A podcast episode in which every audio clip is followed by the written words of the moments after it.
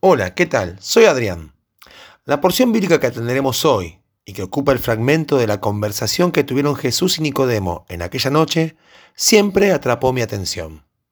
En Juan 3, versículos 8 y 9 leemos, El viento sopla de donde quiere y oye su sonido, mas ni sabes de dónde viene ni a dónde va. Así es todo aquel que es nacido del Espíritu. Respondió Nicodemo y le dijo, ¿Cómo puede hacerse esto?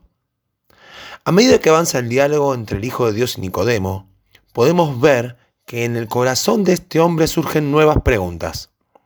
Creo que ciertamente pasa lo mismo con todas las personas que nos acercamos a Dios. En todos mis años caminando junto a Cristo, o mejor dicho, donde Él estuvo al lado mío y nunca dejó de cuidarme y guiarme, cada vez que pensaba tener cierta claridad acerca de algo, Dios me sorprendía revelándome un mayor conocimiento de su persona. ¿Qué es lo que tenemos que tener en cuenta acerca de esto? La actitud de nuestro corazón.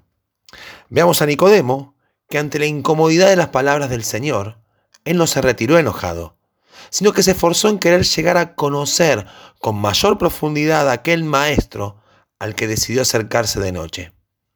En primer lugar, mi deseo es que vos y yo tengamos esta misma actitud de tener mayor intimidad con Dios. Recordando las palabras del Salmo 25, 14. La comunión íntima de Jehová es con los que le temen, y a ellos hará conocer su pacto. Es decir, que a mayor intimidad con Dios, mayor conocimiento de Él. Pero no dejemos de considerar cómo describe el salmista cuál debe ser la actitud del corazón del que le busca para tal intimidad. La comunión íntima de Jehová es con los que le temen.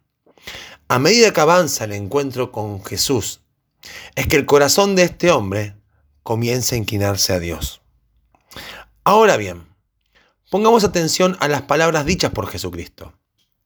El viento sopla de donde quiere y oye su sonido, mas ni sabes de dónde viene ni a dónde va.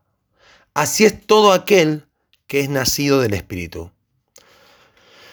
Lo que Jesús está poniendo de relieve al decir, así es todo aquel que es nacido del Espíritu, es que la vida de una persona que se relaciona con Dios, que muestra una inclinación de corazón hacia Él, está claramente marcada por la misma influencia de Dios en su andar diario por medio del obrar del Espíritu Santo. Como veníamos meditando anteriormente, la raíz es la que influye en el crecimiento y desarrollo completo de un árbol por lo que tenemos que considerar que a un nuevo nacimiento espiritual hay una nueva vida que comienza a desarrollarse y que con el tiempo debido dará frutos dignos del ADN espiritual que corre en el interior. Ahora bien, ¿cómo es ese obrar de Dios? El viento sopla de donde quiere y oye su sonido, mas ni sabe de dónde viene ni a dónde va. Los hijos de Dios debemos tener en claro cada una de las imágenes aquí compartidas por el Señor. En primer lugar, el viento sopla de donde quiere, es decir, el obrar de Dios por su espíritu tiene libertad, voluntad y deseo. En segundo lugar, nosotros oímos su sonido, lo percibimos, aunque seamos faltos de conocimiento de su procedencia. Esto nos pone en un gran dilema, ya que aunque no sabemos de dónde viene ni a dónde nos llevará, si oímos su sonido, somos capaces de reconocerle y dejarnos influenciar por su obrar. Recordemos las mismas palabras del Señor en Juan 14, 26. Mas el consolador, el Espíritu Santo, a quien el Padre enviará en mi nombre, Él os enseñará todas las cosas y os recordará todo lo que yo os he dicho.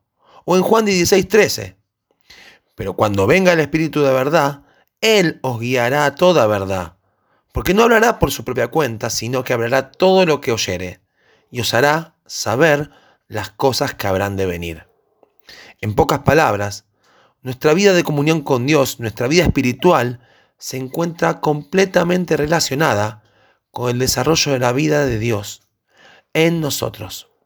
Y esa vida que Dios da nos imparte por su Espíritu Santo, de tal modo que nuestro andar esté guiado por su influencia en nuestro espíritu, mente, alma, voluntad y caminar.